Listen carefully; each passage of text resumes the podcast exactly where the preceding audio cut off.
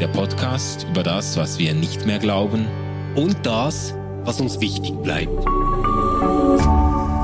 RefLab. Hallo und herzlich willkommen zu Ausgeglaubt. Wir sind immer noch in der Staffel 3, die großen Fragen, ähm, und sind jetzt in der allerletzten Episode angekommen, wo wir Red und Antwort stehen müssen, Manu. Ja. Und zwar haben wir das zu ähm, zwei nochmal ganz großen Fragen, nämlich leben wir besser mit Religion und wie soll ich leben? Und dann zu der mega heiß diskutierten Spezialfolge, die wir hatten mit Peter Hempelmann, die Kirche hat keine Zukunft. Das war ja eigentlich keine große Frage, sondern ein richtig mächtiges Statement und dazu haben wir total viele Reaktionen gekriegt. Aber lass uns doch mal mit dem Anfang anfangen, nämlich leben wir besser mit Religion. Und da hat uns Snowcat geschrieben, ähm, auf YouTube war das ein Kommentar. Ich kann jetzt nicht diesen ganzen langen, interessanten Kommentar vorlesen, sondern nehme nur mal den letzten Abschnitt. Zur Frage, macht Religion das Leben besser? Nein. Das ist eine geile Wortkombination aus nie und nein. ich glaube nicht, dass es ein Verschreiber ist, das ist ziemlich cool. Ähm, wenn man nur die Spiritualität in der Religion sieht, losgelöst von gesellschaftlichen Normen, die man erfüllen muss, um ein anerkannter Bürger zu sein, dann ist Religion gut und nützlich. Aber sobald sie Ansprüche an die Gesellschaft stellt, Normen vorgibt, die man erfüllen muss, sobald sie politisch wird, Klammer, was das Christentum nie war und auch nicht sein wollte, ist sie eine echte Plage und nicht demokratisch. Hm. Glaube muss von jedem frei gewählt werden, ein aufgezwungener Glaube bringt keine Erlösung.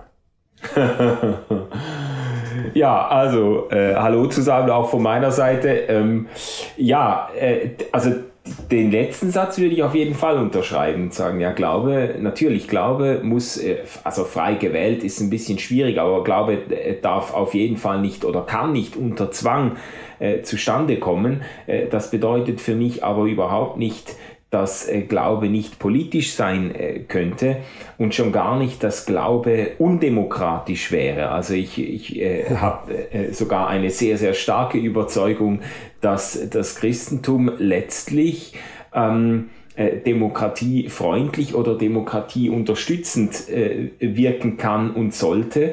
Ähm, und auch, dass das Christentum von Anfang an ähm, durch und durch politisch war und sein will. Also äh, das ganze Statement, dieses urchristliche Statement, Jesus ist Herr, ist ja schon ein, ein äh, äh, eminent politisches Statement, mit dem man eigentlich dem Kaiser und äh, König seine ultimative Herrschaft verweigert hat. ja. Ah, aber das ist, ja, da sind wir jetzt an einem spannenden Punkt. Oder? Vielleicht ist nämlich die Frage gar nicht, wie ob das Christentum politisch wirksam ist oder politische Wirkung entfaltet hat, weil das hat es auf jeden Fall und nicht nur gute.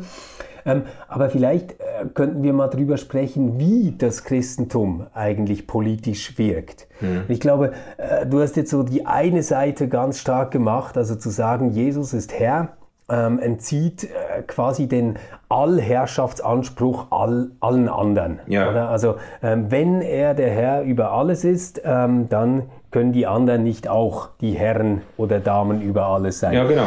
Soweit so gut. Aber äh, dazu kommt ja immer auch so ein Christusbild, das äh, sagt, sein Reich ist nicht von dieser Welt. Ja. ja. Ähm, es kommt so ein Christusbild dazu ähm, von einem Jesus, der verkündigt, gebt dem Kaiser, was des Kaisers ist und Gott, was Gott ist. Mhm. Mhm. Und ich glaube, der, der ganze Clou an dem, wie christliche Religion positiv wirken könnte in der Gesellschaft, wäre, ähm, sich eine Herrschaft Gottes so zu denken, dass sein Reich nicht von dieser Welt ist mhm. und gleichzeitig diese Welt in der Hoffnung auf dieses Reich hin total transformiert. Ja, ja, sehr gut. Also ich finde das auch wichtig äh, äh zu sagen, weil das ja eben im Verlauf der Kirchengeschichte alles andere als selbstverständlich gewesen ist. Also man hat natürlich diese genau. Herrschaft Jesu dann sehr bald auch sehr wörtlich verstanden und äh, es, den Eindruck gehabt, man könne jetzt im Namen des Christentums ganze Weltreiche beherrschen oder durchdringen mit christlichem Glauben. Vielleicht kommt hier jetzt auch dieses, dieser Vorbehalt äh, bei, äh, bei der äh, Fragestellerin, ähm, dieser Vorbehalt gegenüber politischer Religion oder politischem Glauben,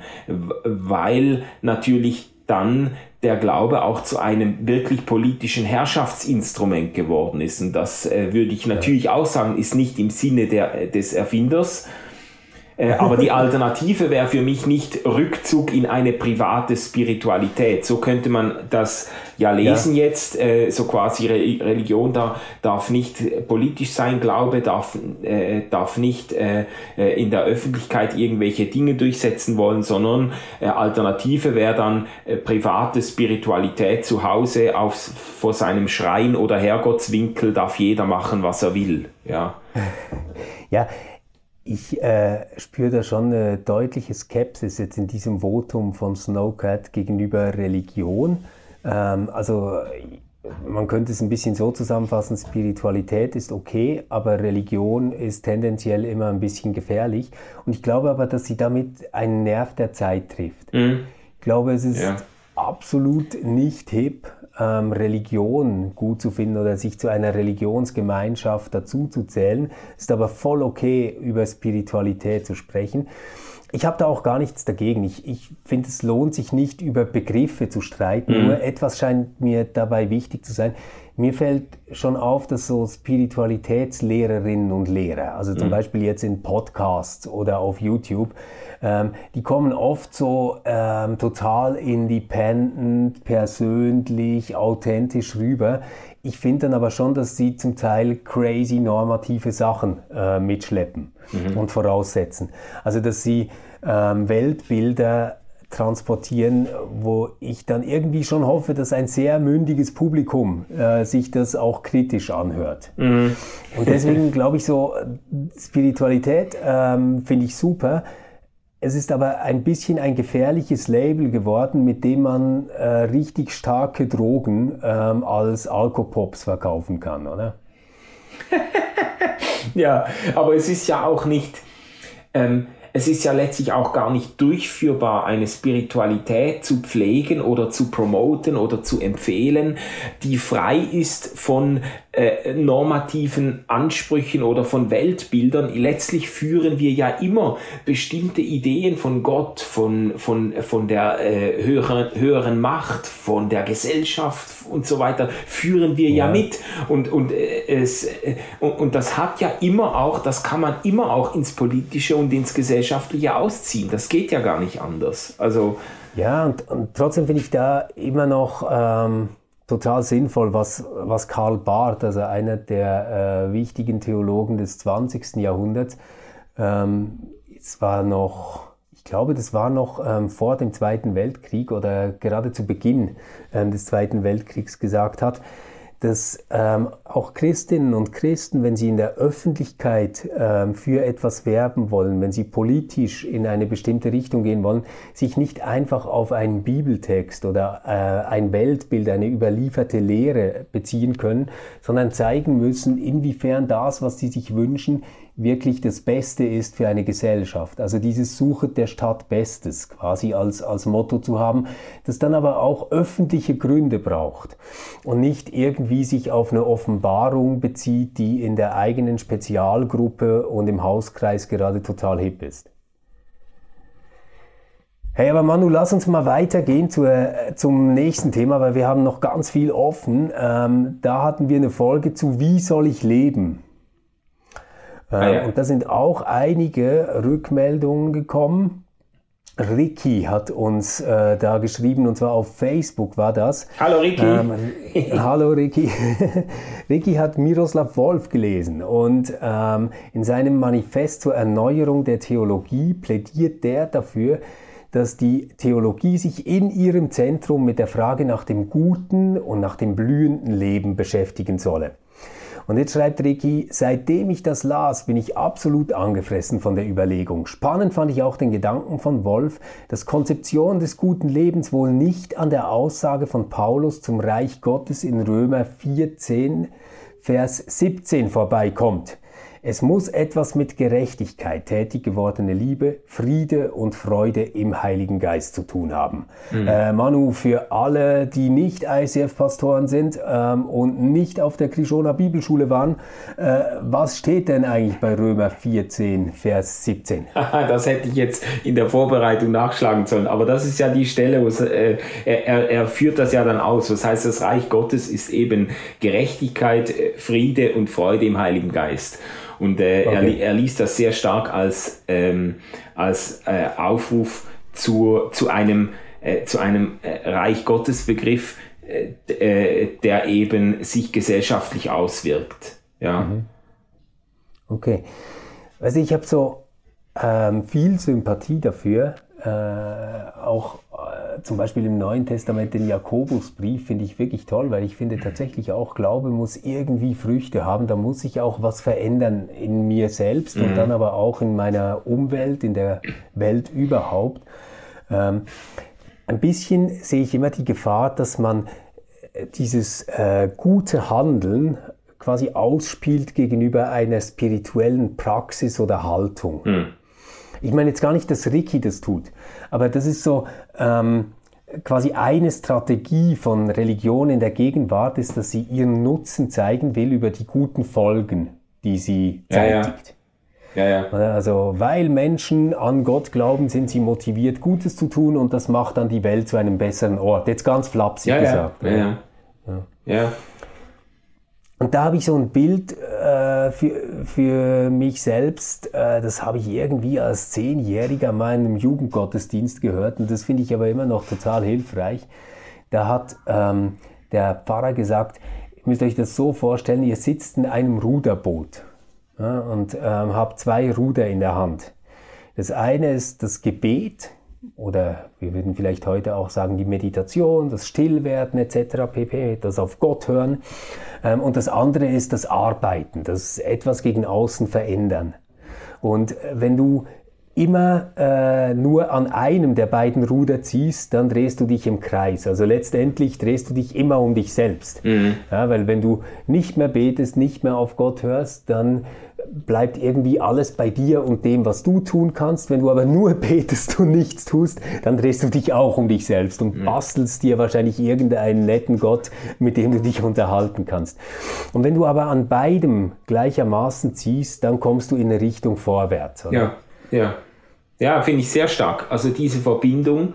Ähm, äh, von, von Spiritualität und äh, Gesellschaftsrelevanz oder sozialem Engagement und so weiter. Also überhaupt dieser Gedanke, dass der, dass der Glaube etwas ist, das, äh, das äh, zu tun hat mit, mit, ähm, mit Spiritualität, mit äh, Liedersingen, mit Kontemplation und so weiter, aber dass daraus etwas, etwas erwächst, das mhm. eben einen Unterschied dann macht in alltäglichen Beziehungen, in der Art und Weise, wie man Gesellschaft versteht, wie man sich selber äh, in die Gesellschaft einbringt und so. Äh, dies, dieses, eben diese, diese Doppelrichtung äh, äh finde ich schon sehr, sehr ja, fundamental. Und es ist natürlich auch, es kommt immer darauf an, von welchem christlichen äh, oder kirchlichen Milieu her man äh, argumentiert oder solche Statements dann hört. Also Miroslav Wolf, ja. der hat ja auch einen großen äh, Einfluss in evangelikalen Kreisen, in denen ähm, äh, zwar, ich sage jetzt mal historisch, ist, das soziale Engagement sehr, sehr hochgewichtet wurde, aber in den letzten Jahrzehnten sind die Evangelikalen doch immer wieder in den Verruf gekommen ähm, und manchmal auch selbst verschuldet, eben äh, dass äh, quasi das Evangelium, die Verkündigung und so weiter ähm, zu stark zu gewichten und soziale äh, soziales Engagement und so weiter zu vernachlässigen. Und die hören das natürlich dann ganz anders, als wenn du das jetzt irgendwo sagst, wo man äh, vor lauter sozialer Arbeit äh, gar nicht mehr sagen kann, mhm. was eigentlich das Proprium äh, der Kirchen äh, wäre oder so. Das, ja. Das Proprium der Kirche, damit haben wir gleich eine gute Überleitung zu unserer letzten Folge und die wurde ja ganz heiß diskutiert. ähm, da hat äh, Peter Hempelmann gesagt, die Kirche hat keine Zukunft und er hat das in einigen Thesen ganz scharf äh, schriftlich schon vertreten, hat das bei uns im Podcast überhaupt nicht zurückgenommen, sondern nochmal richtig rausgehauen und das hat Leute getriggert. Aber ich finde, insgesamt, ich habe mir nochmal alle Kommentare durchgelesen dazu, mhm. eigentlich mit sehr viel Sympathie für Peter. Ja, ja, ist mir auch aufgefallen. Also viel, viele Leute haben, haben eher so vielleicht so ein bisschen resigniert gesagt, ja, das, das sagen wir doch schon seit 20 Jahren, aber es tut sich einfach irgendwie nicht genau, so. Genau, ja. genau. Ja, voll. Also so ähm, die kritischsten Rückmeldungen waren eher so in Richtung, ja, das ist eigentlich nichts Neues, das wissen wir alle schon. Ja. Und dann denkt man so, ja scheiße Mann, aber wenn das alles nichts Neues ist, also mich hat das schon nochmal aufgewühlt. Ja, ja. Und ähm, Sophie hat uns geschrieben, ähm, vielleicht ganz kurz, sie ist Katechetin in Ausbildung, sagt auch, dass ihr gewisse Thesen schon bekannt vorkommen. Und jetzt sagt sie, ich suche einen Weg, um Kindern und Jugendlichen Zugänge zur Erfahrung des Gewolltseins und Getragenseins zu eröffnen. Mhm. Mein eigener Weg speist sich stark aus der Stille. Sie beschreiben sehr nachvollziehbar, wie sich Relevanz des Glaubens aus dem Leben und durch das Leben manifestiert. Hätten Sie dennoch Beispiele für gelungene, anwendbare Vermittlungsformen? Mm, mm. Ja, und das ist jetzt irgendwie, ähm, also ich, ich finde die Frage super spannend ja. ähm, und habe da auch drüber nachgedacht und habe dann gemerkt, Mist, dafür habe ich wirklich kein ähm, Standard-Rezept. Äh, also ich kann das eigentlich fast nur biografisch beantworten und sagen, dass das, was jetzt ähm, Sophie hier äh, quasi Vermittlungsformen nennt, ähm, das gab es bei mir nie in meiner Glaubensbiografie, dass ich sagen würde, wow, das war jetzt aber eine gute Vermittlungsform, die mich vorwärts gebracht hat oder ein guter Lernort oder irgendwie sowas, sondern bei mir waren das eigentlich immer Erschütterungen meines normalen Lebens. Ja. Also wenn äh, die Beziehung auseinanderbricht, wenn jemand, den man sehr liebt, schwer krank wird, mhm. äh, wenn man selbst an einem Ziel, das äh, für einen wichtig war, mit dem man sich identifiziert, äh, total gescheitert ist, dass es auch nichts schön zu reden gibt oder so. Also mhm. überall dort, wo etwas aufbricht oder wo man selbst irgendwie fast zerbricht, äh, waren für mich Momente, wo ich mich nochmal gefragt habe, ja, was trägt denn jetzt? Also was yeah. bleibt denn jetzt übrig, wenn das weg ist, mm. wenn die Beziehung weg ist, wenn äh, ich das nicht erreicht habe? Was ist da noch? Und da geht es mir ganz ähnlich, wie Sophie das über sich sagt. Ähm, da war die Stille schon etwas äh, sehr, sehr Wichtiges für mich. Und wenn ich jetzt an Kinder und Jugendliche denke, dann waren aber gerade diese stillen Momente auch Momente, wo mir viele Geschichten, die ich als Kind gehört habe, wieder in den Sinn gekommen sind. Mhm. Die ich dann vielleicht nochmal anders mir in Erinnerung gerufen habe, wo mir andere Aspekte nochmal wichtig geworden sind an diesen Geschichten als zuvor. Ja, also ich hätte das jetzt auch äh, zurückgefragt ähm, äh, im Blick auf deine Nacherzählung jetzt biografisch. Äh, vieles, was du da beschrieben hast, eben diese Krisen, diese Erschütterungen und so, das sind ja Dinge, die du im Erwachsenenalter erlebt hast und in denen du dich dann eben vielleicht bewusst oder unbewusst äh, ähm, abgestützt hast oder anknüpfen konntest an fundamentalen Dingen, die dir in deiner Kindheit mitgegeben wurden. Also dass, dass, dass quasi die Krisen äh, oder äh, ähm, äh, Erfahrungen des Scheiterns und so weiter uns dann im besten Falle äh, erinnern an ganz fundamentale Aussagen. Sie schreibt jetzt äh, die Erfahrung des Gewolltseins und des Getragenseins und so. Ich meine, das ist der Best Case, oder? Wenn man dann, mhm. wenn man dann eben nicht das Gefühl hat, jetzt, äh, ich weiß doch auch nicht, jetzt, jetzt bestraft mich ein zorniger Gott, weil ich äh, irgendwo falsch abgezweigt bin oder so, sondern wenn man sich dann zurückerinnert, äh, an, ich weiß nicht, an Lieder oder an Aussagen. Ich denke, äh, letztlich geht es ja dann immer auch um Personen, um Menschen, die uns so dieses, ja. dieses Urvertrauen eingepflanzt haben. Und das kann natürlich eine, ja. eine Religionslehrerin oder ein Religionslehrer sein oder ein, eine Pfarrperson. Äh, das, das äh, können und sollen natürlich auch Eltern sein. Äh, ich glaube, das ist sowieso einer der allerwichtigsten Zusammenhänge, das, ja. das Elternhaus. Das merke ich immer wie mehr Absolut. bei mir selbst. Also Eltern, Großeltern, das ist ganz entscheidend, finde ich. Ja, ja, voll. Voll. Und das ist, also ich finde die Frage sehr gut. Ich hätte jetzt auch nicht wirklich saumäßig äh, gute und durchdachte äh, Antworten darauf, wie man das jetzt heute Kindern und Jugendlichen äh, vermittelt. Ich, ich, ich, erinnere mich einfach, wie, wie unsere Kinder aus dem Religionsunterricht, wir sind ja jetzt da auf dem Lande, Basel-Land, wo die Welt noch in Ordnung ist und, äh, äh, und ich bin schon irgendwie, ich, ich habe das ein paar Mal schon irgendwie sehr berührend erlebt, wenn sie dann nach Hause kommen und irgendein Lied vor sich hin äh, singen, das irgendwie von der Liebe Gottes handelt, die ihnen ja. gilt und so. Ich bin dann immer erstaunt, dass das geht im öffentlichen äh, ähm, Schulunterricht und so, weil das doch Aber sehr, ist im öffentlichen Ja, ja, natürlich. Das ist das okay. ist quasi der Religionsunterricht an der Primarschule und es sind oft, also sind eigentlich immer sehr christliche äh, Lieder, aber ähm, die doch, sage ich jetzt mal, ähm, äh, die, die halt von Gott handeln und von einer unbedingten Liebe, die uns gilt. Und äh, ich fand das immer wieder auch sehr schön, wenn die Kinder dann ähm, äh, sogar von der Schule solche Botschaften äh, mitnehmen.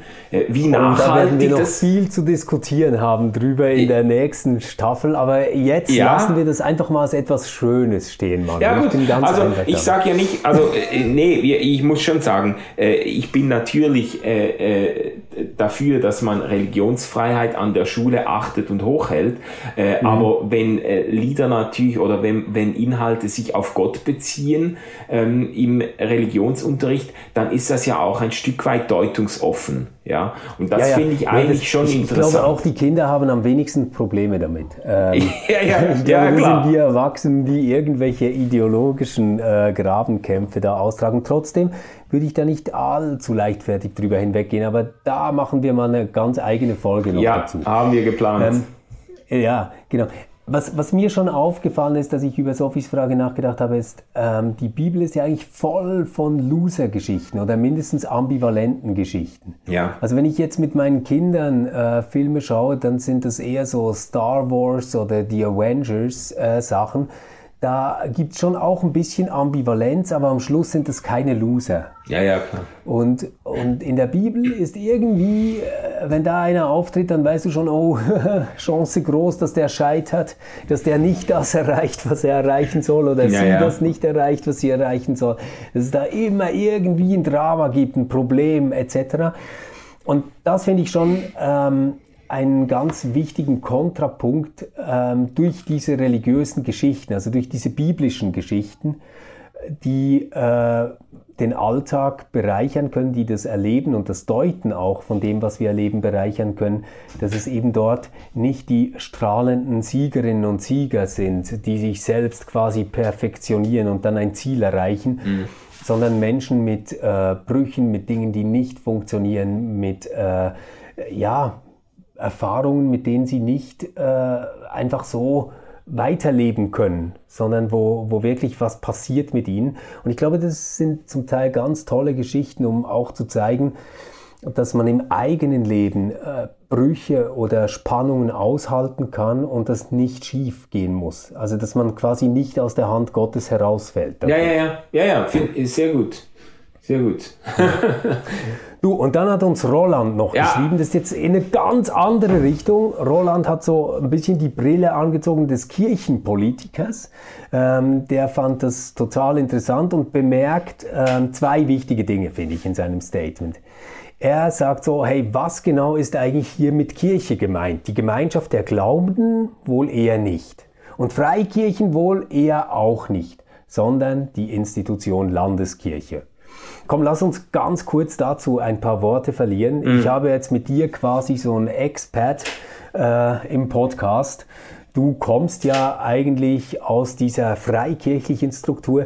Würdest du sagen, ähm, Hempelmanns Thesen treffen auch äh, das ICF Basel? ja, das, das fällt mir äh, schwer so abschließend zu beurteilen.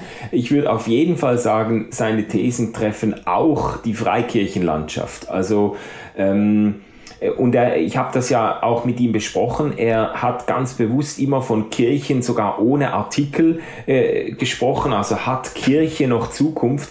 Und er hat natürlich schon ein bisschen die Kirchentümer im Hinterkopf, äh, eben Kirche als Institution, aber Freikirchen sind natürlich auch Institutionen, sind auch Einrichtungen und haben auch eine, können eine wahnsinnige Systemträgheit äh, äh, an den Tag legen.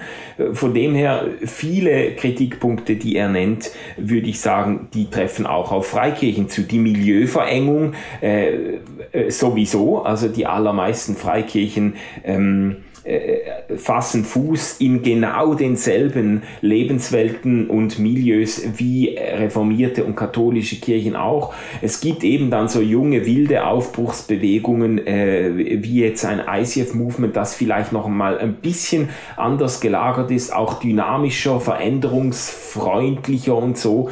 Ähm, da äh, liegt die Problemlage ein bisschen anders, würde ich sagen. Mhm. Ja, aber, okay, aber ganz grundsätzlich würde ich sagen, das trifft schon auch Freikirchen. Ja, absolut. Und auch die Zukunft von Freikirchen, man, ich glaube, man darf sich nicht der Illusion hingeben, dass Freikirchen jetzt mhm. aufgrund der anderen Struktur und aufgrund anderer äh, Finanzierungsverhältnisse und so jetzt irgendwie besser für die Zukunft gerüstet wären, grundsätzlich besser gerüstet wären als äh, Landeskirchen. Äh, es sind andere es sind schon andere Ausgangsbedingungen, aber die Herausforderungen äh, sind genauso da. Also auch Säkularisierung oder Kirchen, äh, sag jetzt mal Kirchenferne vieler äh, Gesellschaftsteilnehmer und so, das setzt den Freikirchen auch zu. So diese, ja. das, das rein biologische Wachstum, das funktioniert äh, in den Freikirchen auch nicht mehr einwandfrei. Also. da bin ich aber froh. Es ist schon mühsam genug, auf dem Abstellgleis zu sein. Wenn da noch eine Konkurrenz vorbeiziehen würde, dann wäre ich jetzt richtig schlecht gelaunt. ähm, ist nicht ernst gemeint. Ähm, Roland hat dann weiter geschrieben ähm, und da geht es so quasi um die Frage, ob sich diese landeskirchlichen Strukturen wirklich so radikal verändern können. Ich lese es jetzt kurz vor. Gerade gestern auf dem Heimweg von der Kirchensynode der Landeskirche des Kantons Zürich haben ich und meine Gspöndli, das sind äh, Kolleginnen und Kollegen, wieder mal über die Zukunft unserer Kirche geredet. Wie wir es in der Synode und selber immer wieder erleben. Bei einem System-Change haben einfach auch viele Leute viel zu verlieren. Gestern in der Synode redeten fast nur Lobbyisten und Interessenvertreter für ihre eigene Sache. Und da ist auch verständlich, geht es denen doch auch zum Teil ans Lebendige. Da machen sich Kirchenpflegepräsidentinnen, Diakoninnen, Diakone, Pfarrpersonen, GKD-Angestellte und Kirchenmitglieder aus Stadt und Land Sorgen um ihre hauseigenen Ressourcen an Geld und Stellenprozenten und möglichen Zwangsfusionen. Das ist verständlich und nur allzu menschlich. Deshalb ist es sicher wichtig und richtig, aber auch ein bisschen einfach zu sagen, dass sich diese Strukturen radikal verändern sollen. ja, ja gut. Ach, das ist, das ja. ist ja die, die, da schlägt mir jetzt die ganze Not entgegen, äh, eben die Peter natürlich auch beschreibt und die ihn auch angetrieben hat, solche radikalen Thesen rauszuhauen, oder? Dass das dann am Schluss, wenn es, wenn es dann immer an den Eigeninteressen der Leute scheitert, dass man denkt, ja, so Reform ist okay, aber bitte nachdem ich meine Rente gezogen habe und so, dann, dann wird sich nie was verändern, weißt du? Das ja, ja, ich, ich verstehe das schon, nur ähm, ich, ich glaube nicht, dass das wirklich, wirklich das Problem ist. Also ich meine, wenn, wenn wir das so framen, dass wir sagen, das sind eigentlich Lobbyisten, die ihre eigenen Interessen durchsetzen. Und so scharf schreibt er es ja nicht, Roland. Aber du hast das jetzt schon ein bisschen so paraphrasiert, Manu.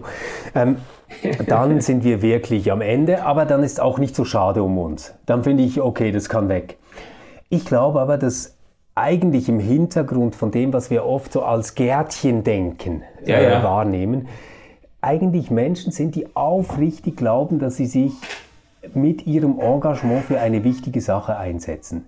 Ja. Natürlich kann ich es auch nicht hören, dass wir an jedem winzigen Ort jeden Sonntagmorgen einen Gottesdienst brauchen mit 15 bis 20 Leuten und etc. Weißt du, ich, ich finde das alles auch mühsam, yeah. aber ich glaube immer noch dran, dass die Leute, die sich dafür einsetzen, das nicht einfach deswegen tun, weil die ihre Jobs erhalten wollen, sondern weil sie wirklich glauben, dass es wichtig ist. Ja, ja.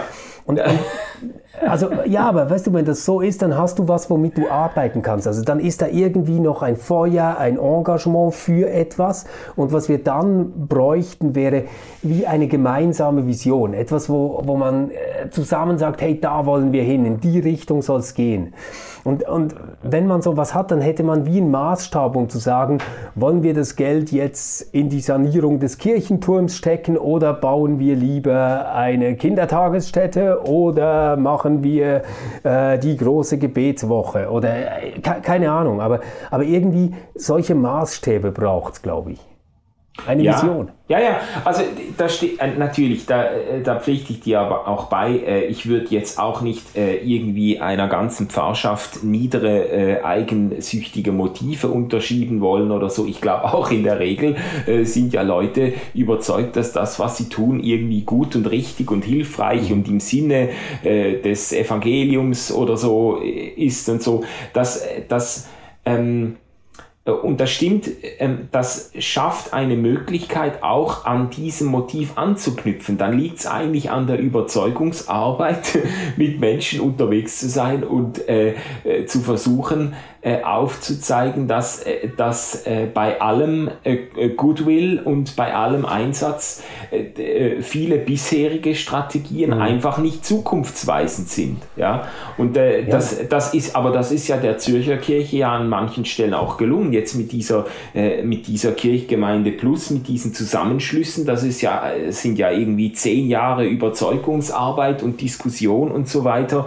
die aber doch auch dazu geführt haben, dass ein großer Teil äh, äh, der Kirchen sich für, ein, für ein, äh, eine Art Systemwechsel ausgesprochen hat, der schon auch neue Chancen bietet, ähm, äh, aus den äh, eingefahrenen Ge Gleisen rauszukommen.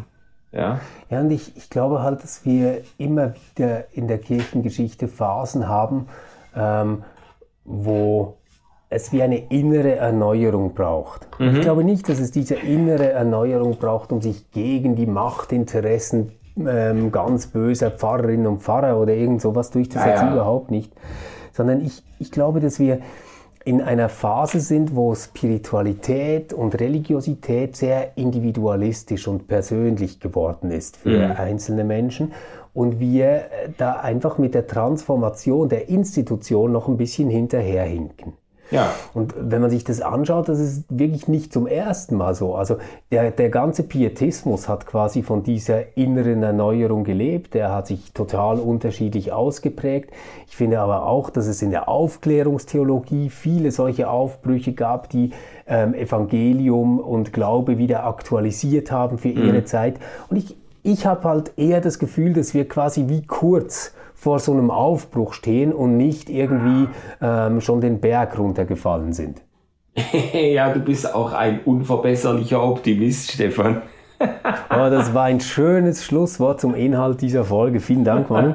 Ähm, vielleicht kannst du uns ja einen fröhlichen und erheiternden Ausblick geben auf das, was uns in der nächsten Staffel erwartet. Ja, sehr gerne. Also wir haben, wir haben was wirklich Aufregendes vor. Wir wollen nämlich eine ganze Staffel bestreiten mit spannenden Gästen, mit Frauen und Männern, die äh, so ihr Herzensthema mit uns besprechen.